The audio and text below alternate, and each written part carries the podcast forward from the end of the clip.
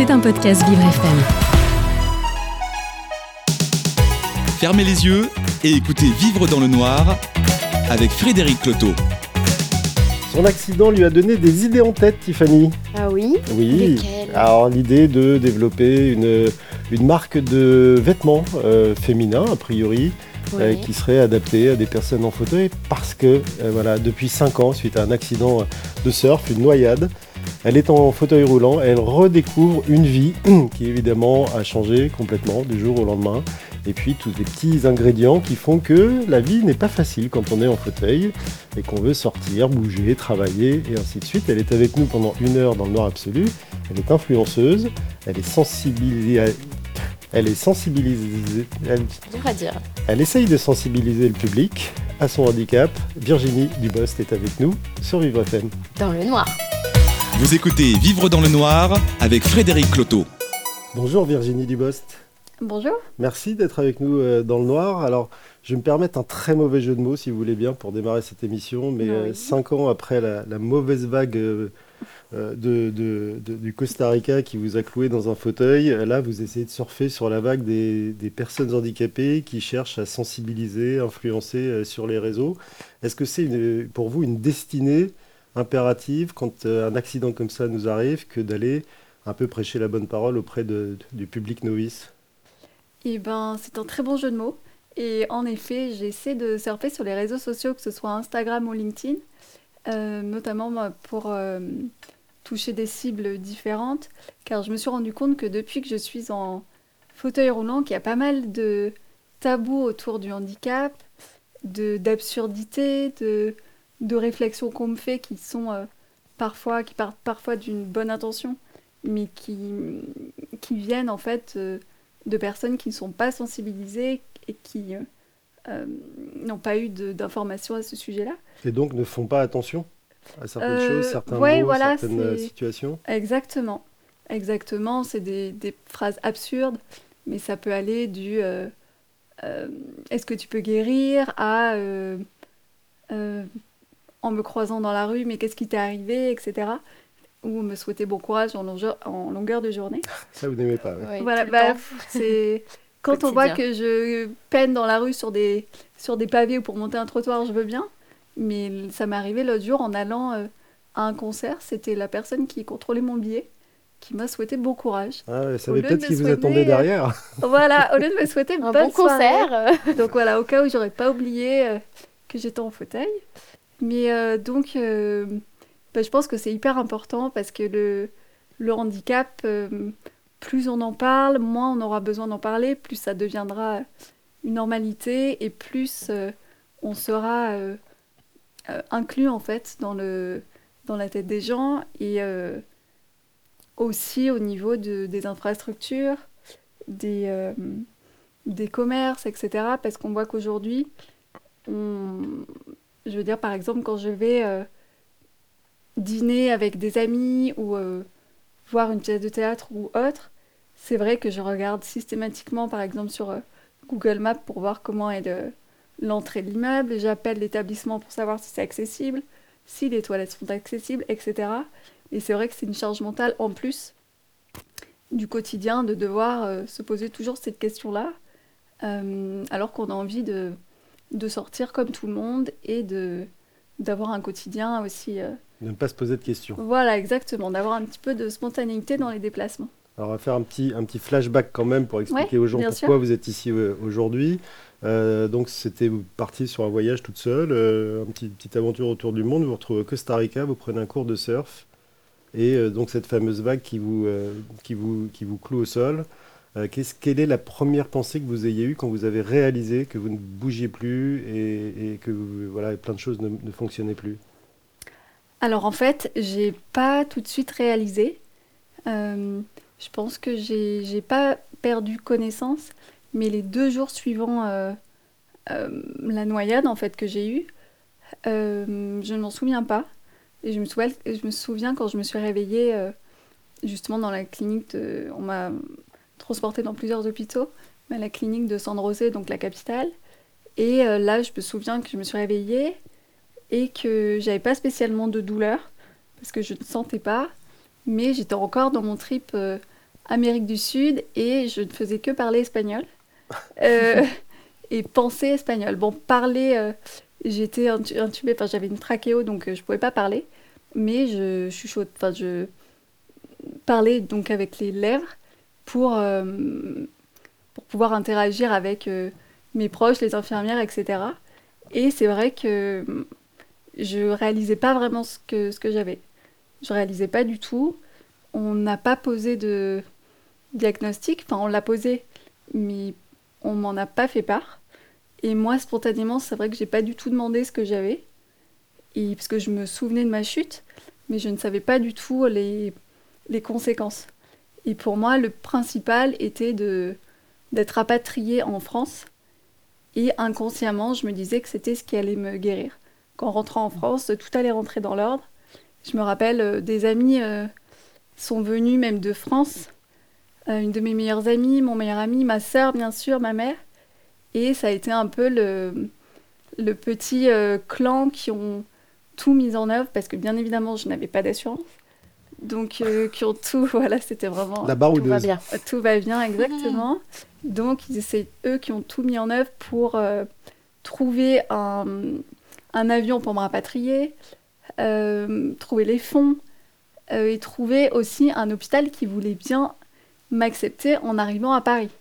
Parce qu'en fait, le diagnostic qui était posé, c'était une tétraplégie complète avec une aide respiratoire à vie. Donc, c'est sûr que pour un hôpital, c'est pas un cas sur lequel sur lequel ils vont se jeter pour, euh, bah, pour m'accueillir en fait. Euh, donc ça a été très compliqué. Et vous avez atterri à la pitié? J'ai atterri à la pitié exactement pour, euh, deux, pour deux mois. Et donc là, pendant deux mois, j'ai été alitée, bien sûr, et je ne pouvais ni parler, ni respirer, ni bouger, ni manger. Et qu'est-ce qui, vous vient à l'esprit à ce moment-là? C'est l'angoisse, la, euh, peur, l'angoisse, la, la haine peut-être de, voilà, de, de, la vague, du surf, de pays ou je ne sais quoi? De... Du sort? Non, non, j'en ai pas voulu euh, ni au voyage, ni euh, au pays, ni au cours de surf. Mais en fait, moi, je l'ai vécu comme, comme une punition. Comme si les... Parce que j'étais partie en congé sabbatique, donc six mois. Et c'était arrivé au cinquième mois et je l'ai vécu comme si on me punissait d'avoir autant voyagé, d'avoir passé d'aussi bons moments les mois passés. Et c'était comme si on me mettait une grande claque et qu'on me ramenait à la réalité. Et donc euh, voilà, je l'ai vraiment vécu comme ça. Et je l'ai vécu aussi comme une énorme injustice. Parce que évidemment, quand il nous arrive euh, quelque chose comme ça, on se dit pourquoi moi? Euh, Enfin, pourquoi moi? Pourquoi comme ça? Sachant que pendant le voyage, j'ai fait des. Euh, j'étais très casse-cou et j'ai fait des plein d'activités très. Euh, enfin, à risque, beaucoup plus que du ça. Et euh, oui, c'était vraiment l'injustice. Cette injustice, j'espère que vous n'allez pas trop la, la, sentir ou la vivre avec, avec Tiffany. parce que Tiffany vous a évidemment préparé une petite surprise quand même pour vous faire, voilà, faire une petite pause dans ce, dans ce récit qui n'est pas forcément euh, léger, et j'imagine que vous ne l'avez pas vécu comme tel, mais je suis sûr qu'il y aura beaucoup de légèreté dans ce que vous propose Stéphanie aujourd'hui. J'en suis sûre. Moi, j'ai eu euh, un, petit peu vent de votre CV, notamment vous parlez de LinkedIn et, ah oui. j'ai vu tout ce que vous y postiez, mais du coup, j'ai vu aussi tout votre parcours professionnel et, euh, et j'ai vu que euh, du coup, vous étiez dans un beau monde de luxe. Oui. Et, et, et, moi, mon univers à moi, lié au luxe, c'est le domaine du parfum. Donc, j'avais envie de vous faire sentir quelque chose aujourd'hui dans le noir. Donc voilà, je spray dans le noir, je ne vois rien, j'en ai mis partout sans doute. Mais je vais vous faire sentir du coup quelque chose dans une... comme une petite cloche. Ok. Je vais la poser. Vous avez ici le bout de la petite cloche. Il faut sentir donc à l'intérieur. Et je ne vous fais pas sentir ce parfum au hasard. Et moi, j'ai Et droit. vous, vous avez le droit à une petite mouillette, pas une cloche. Voilà, vous êtes puni, Frédéric. Merci. Ah bah euh, c'est une douce punition par rapport à celle qu'a vécu Virginie Dubost.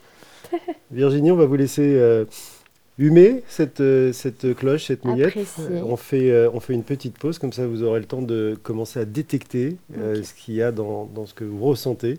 Et puis essayer, alors pas forcément de trouver ce que c'est, mais de décrire à, à Tiffany ensuite dans le noir absolu ce que vous ressentez. On vous retrouve Virginie Dubost tout de suite sur Vivre FM et dans le noir. Vous écoutez Vivre dans le noir avec Frédéric Cloteau. Les grandes inspirations, Virginie Dubost, dans le noir, pour essayer de Oui, détecter ce que Tiffany vous a mis exactement. sous le nez. Le but, c'est pas forcément absolument de me dire ah je reconnais le parfum, je sais ce que je suis en train de sentir, mais le parfum est un monde de plein d'émotions et de souvenirs, donc peut-être que ça peut vous appeler à quelque chose, euh, à un souvenir, un lieu Euh. particulier, une atmosphère. Que avant ça, j'ai une toute petite question. Oui. Est-ce que vous prenez doublement plaisir à, à- voilà, à pouvoir, ne serait-ce que pouvoir respirer quelque chose, sachant que vous avez été euh, en, en- en danger, diagnostiqué euh, comme étant euh, supposé être à vie euh, sous assistance respiratoire? Alors oui, la respiratoire, c'est un vrai sujet pour moi. Mm. Et il me- les poumons étaient quand même bien touchés. Il me reste que 30% de capacité pulmonaire.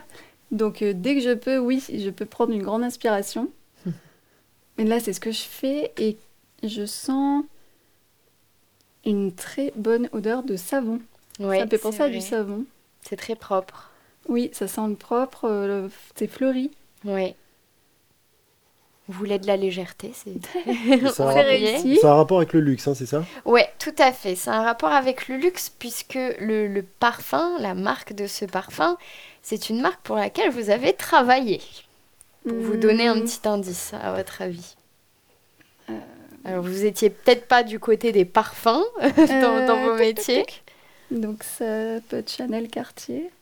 Ouais, c'est pas Chanel, donc c'est Cartier. Ouais, ok. Tout à fait.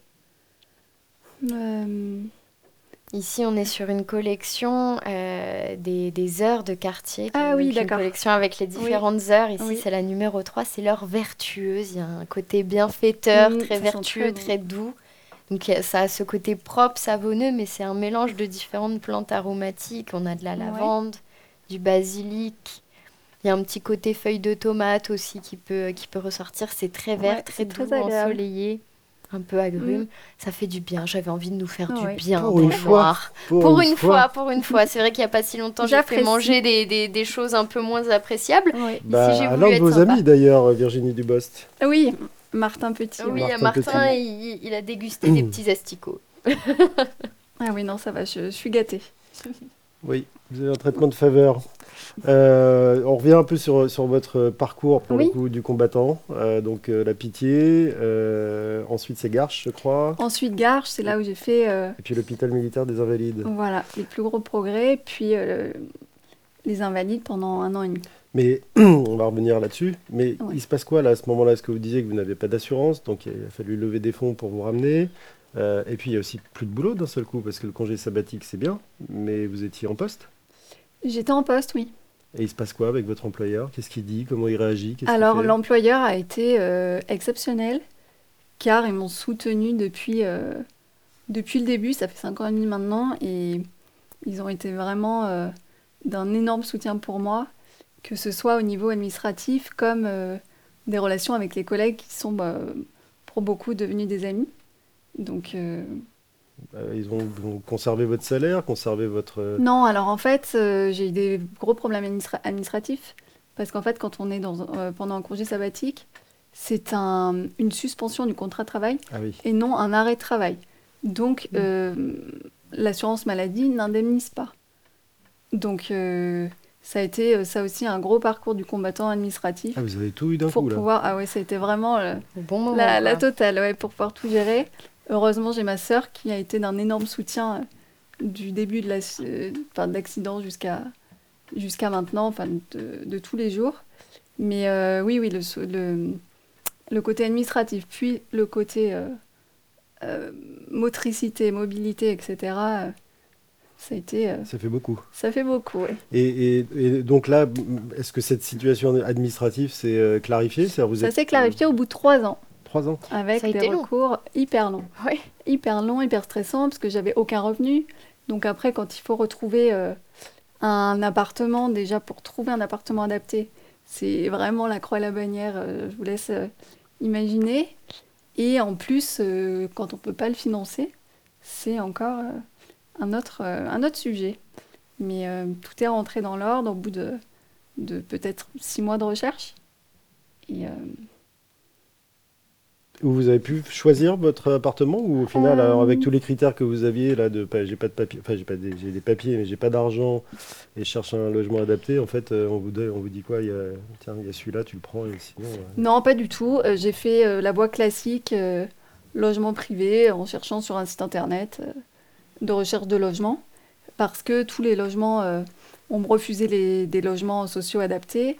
Alors qu'il faut savoir qu'on est quand même en situation de handicap et on est prioritaire sur ce type de logement. Mais pourquoi? Eh ben, il n'y a pas spécialement de. D'accord. Il a n'y a pas de raison, c'est toujours euh, des recours, euh, etc. Et euh, non, j'ai loué un, un appartement euh, classique avec un bailleur privé euh, grâce à ma sœur qui s'est portée caution. Et Oui, j'imagine. Oui. voilà. Et tout ça, donc après le, le- ce fameux passage à, à l'hôpital militaire des Invalides, Oui, qui, bah là, qui reste quelque part un bon souvenir, si on en croit les vidéos que vous diffusez, ce que vous dites. Oui. oui, les Invalides, c'est devenu un peu comme une deuxième maison euh, dans laquelle j'ai fait euh, des rencontres incroyables parce qu'en fait, c'est un hôpital euh, militaire et en fait, d'un côté, il y a les pensionnaires, c'est-à-dire euh, les blessés de guerre qui vivent en fait euh, ici en permanence. C'est un peu comme, euh, c'est leur maison de retraite. Et de l'autre côté, on a un hôpital euh, de rééducation. Donc moi, j'ai eu la chance en fait de côtoyer euh, les deux les deux parties. Et c'est vraiment la richesse de ce lieu, de cohabiter avec des anciens comme, euh, comme des plus jeunes, comme euh, enfin des militaires comme des civils. Parce que ça, à Garches, il n'y avait pas ce phénomène-là? Non, pas De du mélange, de mixage? Non, pas du tout. De mixité, pardon, pas de mixage. De, de mixité. Et euh, non, Garches, c'est, euh, c'était encore différent parce que j'étais dans un service de, réanima- de rééducation post-réanimation. Mm. Donc on n'avait pas, j'avais pas vraiment de, de d'échange avec d'autres patients. euh, euh, voilà, c'était, c'était particulier et j'étais pas non plus dans la même, euh, à la même euh, étape de ma rééducation et du chemin euh, mental que j'ai pu faire. Euh, c'est-à-dire que euh, quand on arrive, c'était la première fois à Garches que j'arrivais, typiquement dans une salle de kiné, une salle de rééducation, et que je côtoyais d'autres personnes qui étaient, entre guillemets, abîmées, qui étaient en fauteuil, qui avaient des déficits moteurs et même mentaux. Et ça a été un vrai choc pour moi parce que c'est quelque chose dans lequel on se projette. Vous vous êtes vu là Voilà, exactement. Et les gens me regardaient aussi, parce que j'avais un halo crânien, c'était un peu atypique.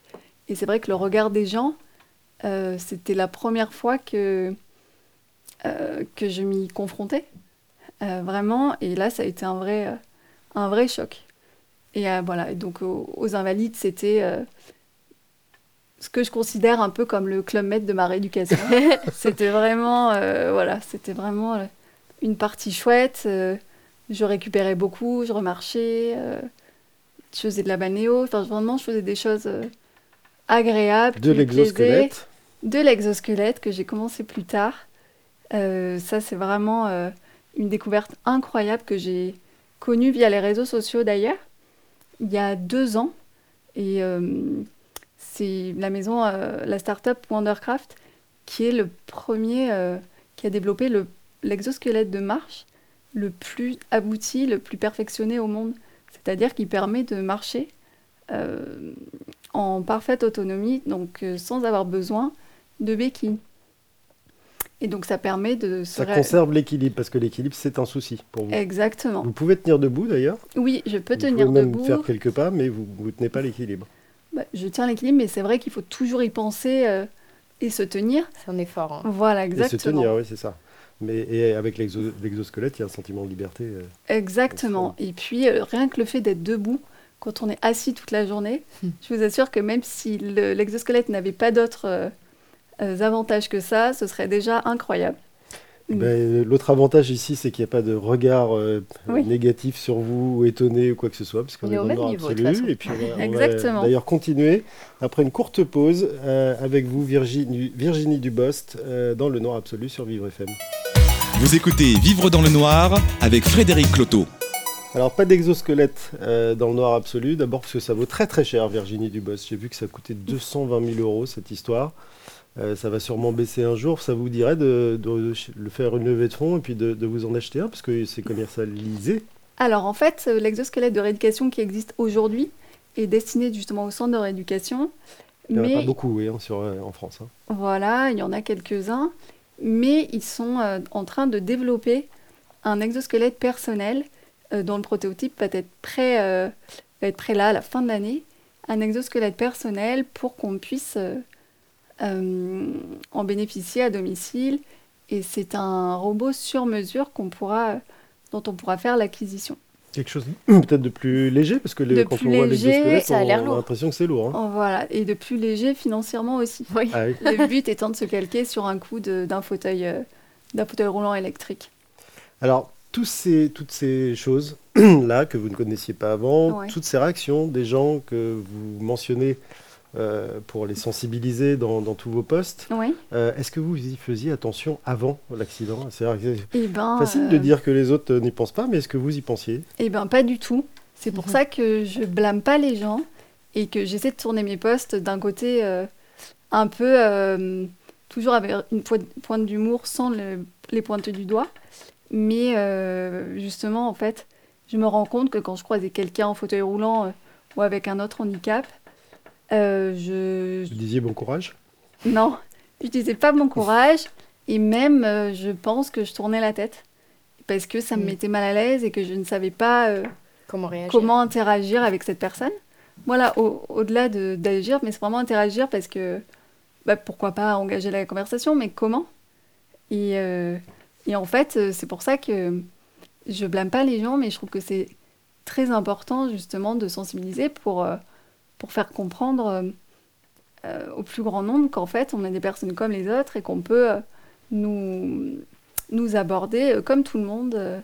sans toujours nous victimiser ou nous dire oh ma pauvre, t'as pas de chance, ça va aller, euh, parce que ça, ça n'aide pas.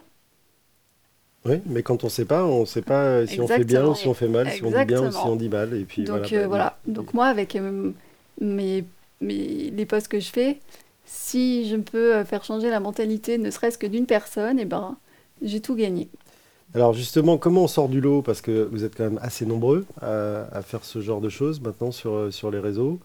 Euh, certains avec beaucoup de notoriété, d'autres moins, mais toujours beaucoup de, beaucoup de pertinence. D'abord, est-ce que vous avez un objectif d'en faire votre métier et de gagner de l'argent? Parce que vous vivez de quoi aujourd'hui? Alors aujourd'hui, euh, euh, je vis de la pension d'invalidité. C'est une pension qu'on a lorsqu'on a travaillé plus de 10 ans. Euh, et de la complémentaire de mon employeur qui vient compléter euh, Mm. mes revenus. Donc, euh, pour résumer, j'ai à peu près 70% de mon, de mon ancien salaire. D'accord. Et vous complétez donc avec ce, ce- ou vous voulez donc compléter avec ce travail sur les, sur les, sur les réseaux? Ben, Parce c'est pas, un travail d'ailleurs. Euh, moi, je le vois plus comme un plaisir. Euh, un travail dans le sens où c'est utile. Euh, oui. J'ai pas un but euh, de rentabilité en tête. En fait, c'est parti vraiment du fait que je voyais dans les incohérences, en fait, les, les absurdités de mon entourage. Et je me suis dit, bah, je vais en faire des petites vidéos sur Instagram, des posts sur LinkedIn, parce que j'ai un réseau, surtout sur LinkedIn, assez, assez diverses, que ce soit dans le milieu du luxe dans lequel j'ai travaillé, ou, euh, ou autres, que ce soit des anciens euh, collègues, euh, enfin des comment dire, euh, d'école, de, de master, etc. Et je me dis qu'en fait, on peut toucher euh, tout type de personnes, mais j'ai pas euh, un, un but euh, de rentabilité. Moi, ce qui m'intéresserait aussi, c'est d'avoir euh, euh, d'accéder à des opportunités, pourquoi pas. Typiquement, là, le fait de faire euh, cette émission avec vous aujourd'hui, Votre première radio, c'est ma dit première, ma toute première radio. Bon, moi, vous en Et souvenez ben, j'en suis, c'est clair. j'en suis ravie et voilà. Et ça vient de LinkedIn, donc moi je trouve ça formidable euh, de pouvoir accéder à des expériences comme ça euh, euh, auxquelles j'aurais jamais pu prétendre euh, en étant maline en fait. Déjà Oui, Ouais. tout, tout simplement. Bah ouais, tout simplement. C'est ce que je Voilà. me disais en venant en fait dans ce, ce studio, parce que je me, je me rappelais cette phrase que vous m'avez dit quand on s'est juste appelé avant l'émission, et vous m'avez dit c'est ma première radio, et je me suis dit, bah, en fait voilà, le handicap là pour le coup c'est une force, parce que ça, permet, ça va permettre à, à Virginie Dubos de vivre un truc euh, qu'elle n'aurait peut-être pas vécu autrement. Ben, exactement. Bon, c'est vrai que s'il faut en passer par là pour avoir ça, c'est dommage, mais bon, voilà. Et alors, vos posts, ils sont euh, très lus. hein, moi, je l'ai vu, très vus en tout cas. Quelle réaction vous, avez? Quelle réaction vous provoquez euh, avec les, ces posts qui sont effectivement, euh, certes, euh, drôles euh, Il y a- il y, a pas mal d'humour. Oui. Enfin, vous, vous pointez du doigt et vous appuyez là où ça fait mal quand même. hein. Ah, bah, il faut pour marquer Sur l'entrée de peu- l'immeuble, pas, pas- soi-disant adapté, typiquement, Ah oui, la- l'architecte. euh, Ouais. C'est vraiment. euh, Mais en fait, on voit ça partout, dans tous les immeubles où on vous dit adapté, ok, mais la porte ne s'ouvre pas toute seule. Donc, comment est-ce qu'on l'ouvre euh, quand on est en fauteuil? C'est vrai que. Donc, quelle réaction vous provoquez? Quelle réaction vous provoquez? Quelle réaction je provoque? En fait, euh, C'est bravo Virginie, super, euh, génial. Ou est-ce qu'il y a des retours euh, c'est pas. euh, Enfin. euh, en fait, je pense que les gens ne se rendent pas compte. Et ça permet de montrer aussi le quotidien des personnes en situation de handicap. Parce que.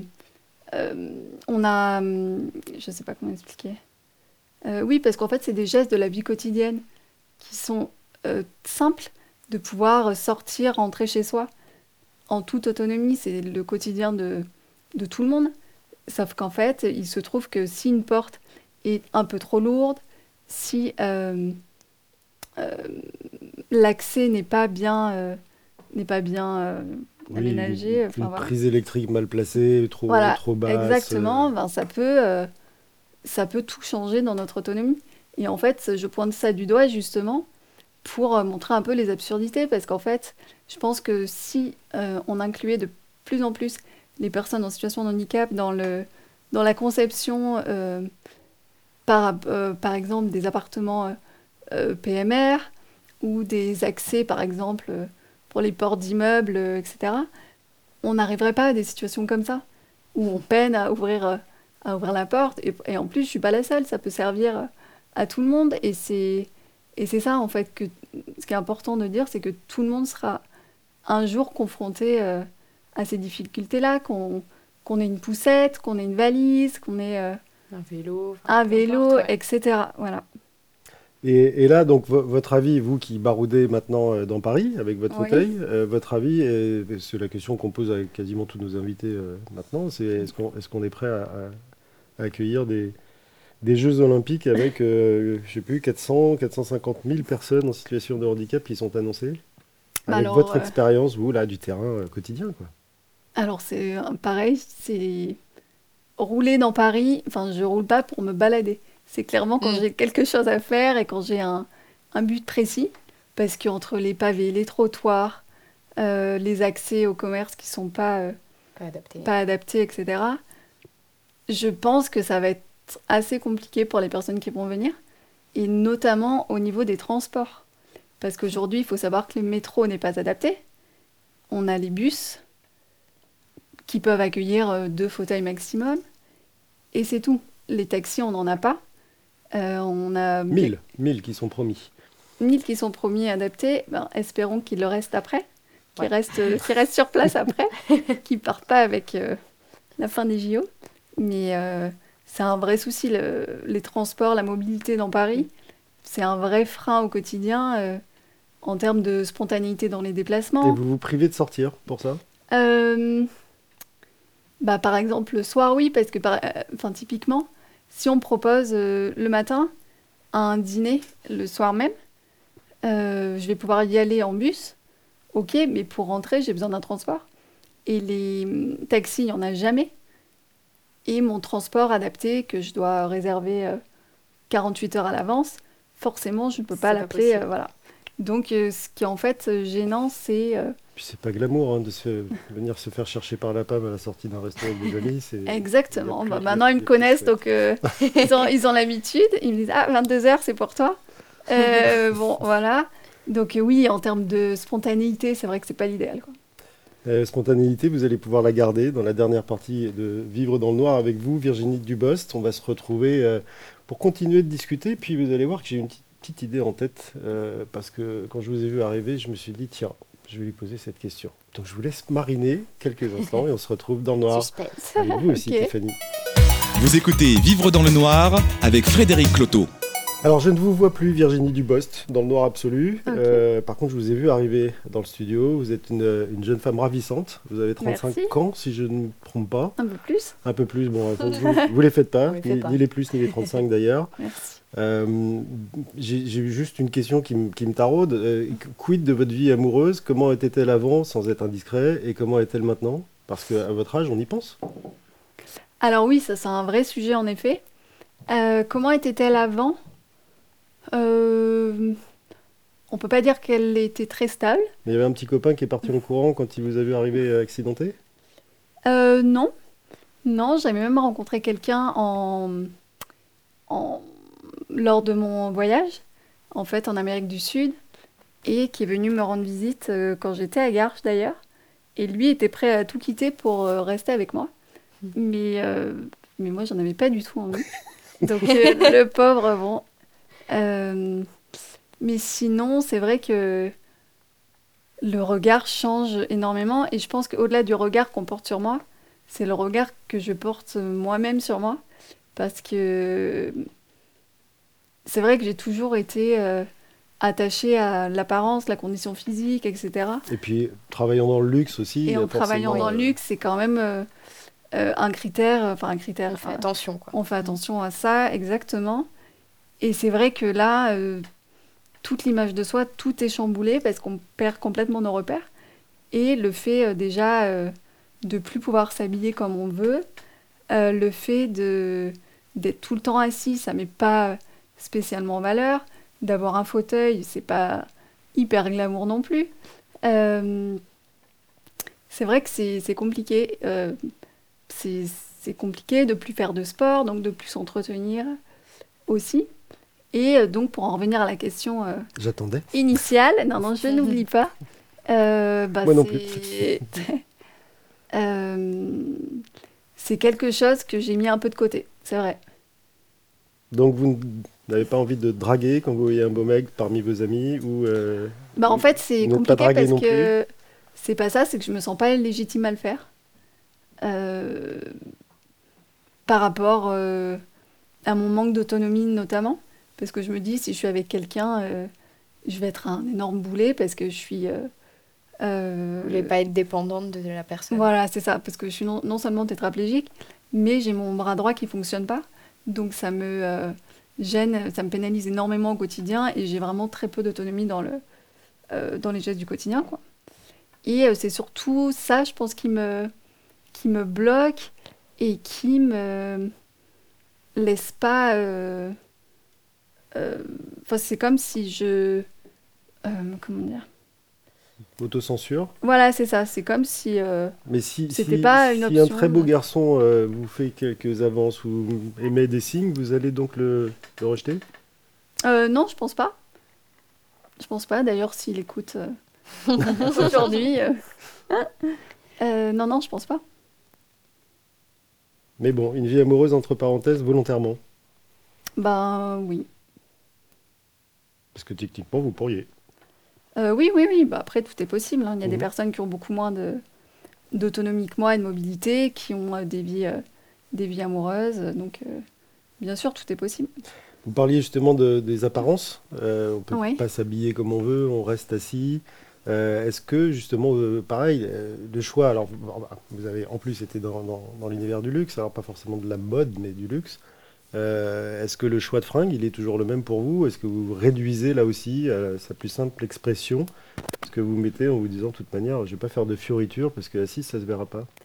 Bah, en fait, euh, au-delà des fioritures, il y a aussi euh, tous les détails techniques dont on, euh, pen- auxquels on pense pas, mais qui sont pas anodins. C'est-à-dire que, par exemple, quand euh, vous vous rendez compte, quand vous êtes assis, par exemple, euh, l'arrière du pantalon est toujours un peu trop bas, le Mm. pantalon devient toujours trop court. Euh, en fauteuil, il y a les, la chemise ou la veste, le pull qui va frotter dans les roues, ou alors euh, on va avoir du mal à, à boutonner euh, une chemise, à fermer un pantalon, etc. Et c'est aussi pour ça que j'aimerais aujourd'hui, et c'est notamment aussi pour ça que je suis sur LinkedIn, c'est pour essayer de contacter une marque de prêt-à-porter féminin, plutôt Access, et pour développer une ligne euh, qui soit destinée aux personnes à mobilité réduite, qui est donc du coup des caractéristiques de vêtements qui soient plus faciles à enfiler. Alors ça pourrait effectivement entrer un peu plus en ligne de compte maintenant, parce que les, les- les marques commencent à développer euh, des, des- des vêtements pour les, pour les femmes fortes ou les hommes forts, et ainsi de suite. Enfin voilà, ils- Exactement. Ils, commencent à varier un peu les, les plaisirs, si je puis dire. Vous avez une idée en particulière en tête, une marque euh, dont Oui. vous dites qu'elle serait euh, idéale pour ça? Alors la marque que je cible euh, vraiment, c'est la marque euh, Camailleux, euh, qui a été rachetée récemment par le groupe Oui. Célio et qui annonce son renouveau en septembre 2024 et qui prône justement les valeurs de mobilité, euh, de mobilité pardon, de modernité et d'inclusion. Donc euh, je pense que c'est vraiment euh, euh, euh, le créneau à prendre avec cette marque. Et vous, en plus, vous avez fait une école de luxe. Oui. Donc vous un- avez touché aussi à ce, à ce genre de design, ça veut dire que vous êtes qualifié pour le faire Ou vous dites, Alors moi, euh, j'ai j'ai plus une, euh, une sensibilité pour tout ce qui est horlogerie, joaillerie et puis dimension marketing commercial. hmm, Mais euh, non, tout ce qui est design, euh, styliste, c'est pas c'est pas mon domaine, mais justement, je peux apporter mon côté euh, d'utilisatrice euh, au quotidien, d'expertise, d'usage. Mm. mon vécu exactement euh, pour enfiler des vêtements, etc. Donc euh, non, je suis assez légitime pour ça. Vous avez, vous avez étudié un peu le, le- le marché, parce que vous avez parlé d'une marque, euh, d'une gamme, une marque Access, donc ça veut dire qu'il ne faut pas que ce soit trop trop cher. mais, mais vous pensez que ça pourrait, euh, vous avez fait, puisque vous faisiez du marketing, vous avez fait une petite étude marketing pour leur dire, voilà, vous avez peut-être un marché qui représente tant de, tant de millions, ou dizaines de millions d'euros, centaines. En fait, euh, j'ai ciblé pour l'instant des marques françaises et euh, on a une autre marque qui fait ça justement pour la mode masculine, mais c'est une marque euh, exclusivement masculine. On a Kiabi qui le lance un petit peu, mais justement, moi, je cherchais vraiment une marque euh, féminine qui soit complètement dédiée à ça euh, pour cette capsule-là. Et en fait, euh, moi, ce qui me tient à cœur, c'est que ce soit une, une marque de, de mode, mais qui soit euh, justement inclusive, comme vous disiez tout à l'heure, euh, et accessible au plus grand nombre, et non pas en fait une marque qui fasse que des vêtements adaptés pour personnes handicapées. Hum, Ça, c'est vraiment... un euh, silo de plus, oui. Voilà, exactement. Donc là, le but, c'est d'être encore une fois euh, dans la démarche euh, comme les autres. Et alors, Camailleux, ils ont répondu? Ah bah, c'est très difficile à les contacter. très, très difficile. Donc, euh, j'essaie, euh, mais enfin, je, je continue à essayer, mais euh, c'est pas évident. Ben, écoutez, si on, si on peut le faire, on vous aidera. Et euh, quitte à les, d'ailleurs à les inviter à, l'antenne, parce qu'en général, ça réagit quand on commence à parler des gens euh, sur une antenne pour savoir quelles sont éventuellement leurs- leurs intentions. Et, et voilà, apporter une réponse à quelqu'un qui a un projet et qui est en situation de handicap et qui est qualifié pour, euh, pour faire ça, qu'elle soit négative ou positive, c'est le minimum qu'on puisse faire. Voilà, le message est passé auprès de Camailleux. Merci. Merci à vous, Virginie Dubos, d'avoir passé cette petite heure avec nous dans le Noir Absolu. Alors, quelle, quelle découverte pour vous, à la fois radio et Noir Total? Ça fait, ça fait trop ou c'était bien? Et ben, en fait, c'était bien parce que euh, ça permet de libérer un peu la parole et de pas se demander est-ce qu'on euh, qu'est-ce qu'on va dire, on me regarde, euh, qu'est-ce que je fais, est-ce que est-ce que j'ai des mimiques, est-ce que etc. Là, c'est sûr, et il n'y a pas le regard de l'autre qui Et ça, c'est très chouette parce que du coup, je suis ça libère vraiment la parole. Tiffany met ses doigts dans le nez tout le temps. On ne sait pas. Ouais. Et continue, ouais, vous savez pas, je vous fais des grimaces tout le temps, moi. Les révélations, vivre dans le noir, les coulisses. En tout cas, merci. On espère que Camailleux vous répondra et, et vous continuerez à sortir ces belles, ces belles stories sur Instagram et, et aussi euh, sur euh, LinkedIn parce que franchement, c'est très pertinent, c'est très réel et puis c'est très drôle aussi. Merci à vous. Merci beaucoup. C'était un podcast Vivre FM. Si vous avez apprécié ce programme, n'hésitez pas à vous abonner.